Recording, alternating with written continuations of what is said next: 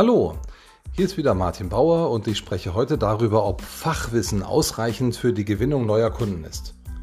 Top-Fachwissen vielleicht sogar. Fachwissen ist in jedem Beruf die Voraussetzung dafür, diesen Beruf überhaupt auszuüben. Wenn man es nicht kann, dann ist es schlecht. Man kann Talent mitbringen, was das weitere Erlernen zunächst mal vereinfacht. Letztlich muss man sich aber das notwendige Wissen aneignen und die Fertigkeiten erlernen. In manchen Berufen reicht dafür ein Wochenendseminar, in anderen Berufen dauert es Jahre. Für viele Menschen ist Fachwissen gleich Kompetenz und Kompetenz gleich die Voraussetzung für Vertrauen. Beides ist aber falsch. Kompetenz alleine reicht nicht aus als Voraussetzung, um Vertrauen zu schenken. Da gibt es andere Vertrauensbausteine wie gute Resultate, Transparenz, Werte und so weiter, die auch zwingend dazugehören. Nur die richtige Kombination gibt mir das Gefühl, jemandem vertrauen zu können, den ich noch gar nicht persönlich kennengelernt habe. Und Kompetenz wiederum setzt sich zusammen aus einer Kombination aus Fachwissen, Prozesswissen, Erfahrung, Leidenschaft und Kapazität.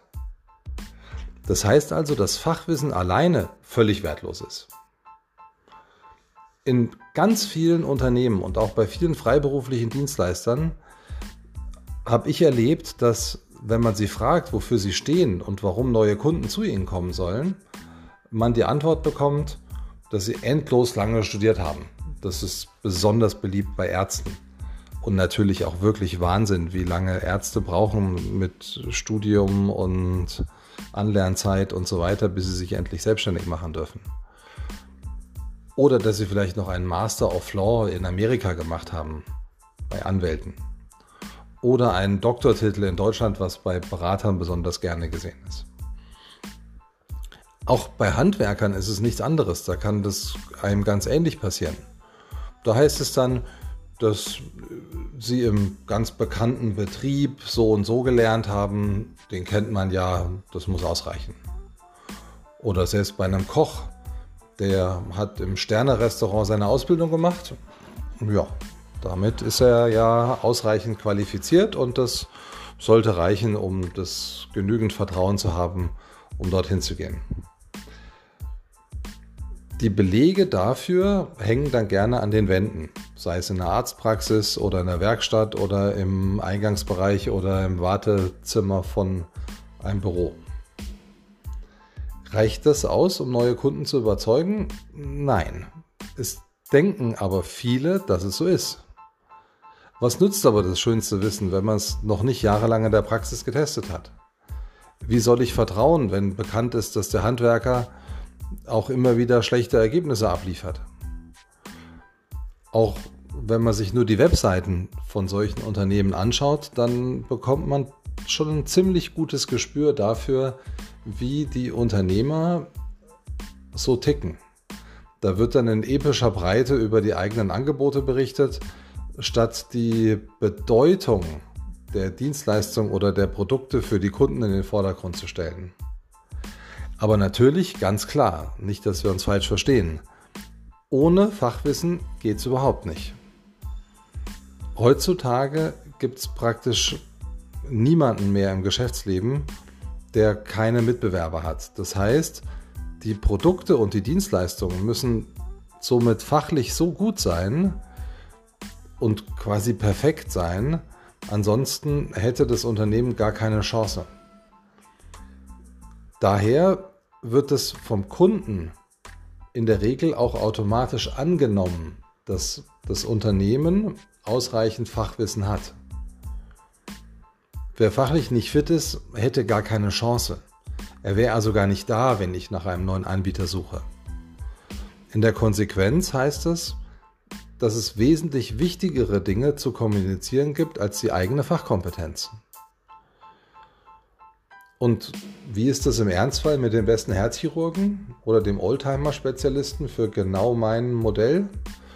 Ja, selbst in diesen Fällen ist das genauso, wie ich es vorher gesagt habe ohne Leidenschaft für den Beruf, ohne Integrität, ohne Verantwortung, kann man auch keine Vertrauenswürdigkeit aufbauen, selbst wenn man der Top-Absolvent seines Jahrgangs ist oder ein anderer Superspezialist.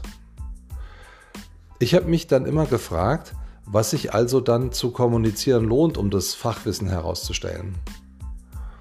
Und mein Special-Tipp heute ist es, dass es am besten ist herauszustellen, dass man alles dafür tut, um sein Fachwissen auf dem neuesten Stand zu halten. Wie heißt es so schön? Das Leben ist wie Rudern gegen den Strom. Wer aufhört zu rudern, fällt zurück. Am Ball zu bleiben hängt auch damit zusammen, dass man dafür die notwendige Leidenschaft für sein Fachgebiet mitbringen muss. Und Leidenschaft ist ja ein ganz, ganz wichtiger Punkt, auch den man rüberbringen muss, um Vertrauen beim potenziellen Neukunden aufzubauen. Wer sich also permanent weiterbildet, oder noch besser im eigenen Betrieb neue Entwicklungen fördert, bekommt ein ganz dickes Vertrauensplus seiner Kunden. Wenn mir also ein Steinmetz berichtet, dass er von der letzten Messe die neuesten Steine mit den super besonderen Eigenschaften jetzt ganz neu im Lager hat, dann braucht er mir nicht mehr berichten, dass er ein großes Fachwissen hat. Das weiß ich dann ganz automatisch. Oder die Interior Designerin, die nicht nur die Mailänder Möbelmesse jedes Jahr besucht, sondern auch nach Köln und Paris zur Möbelmesse fährt, um sich einfach weltweit über die Neuheiten zu informieren. Oder der Anwalt, von dem ich weiß, dass er die neuesten Gesetze nicht nur kennt, sondern in Kommissionen mit an den Entwicklungen neuer Gesetzesvorhaben arbeitet. Solche Beispiele lassen sich in jedem Beruf finden. Überlegen Sie also gut, wie Sie zeigen können, dass Sie Ihr Fachwissen kontinuierlich ausbauen. Damit bringen Sie nicht nur sich selbst weiter, sondern sorgen auch für das notwendige Vertrauen, um Neukunden erfolgreich zu gewinnen. Das war's für heute. Mein Name ist Martin Bauer und bis zum nächsten Mal.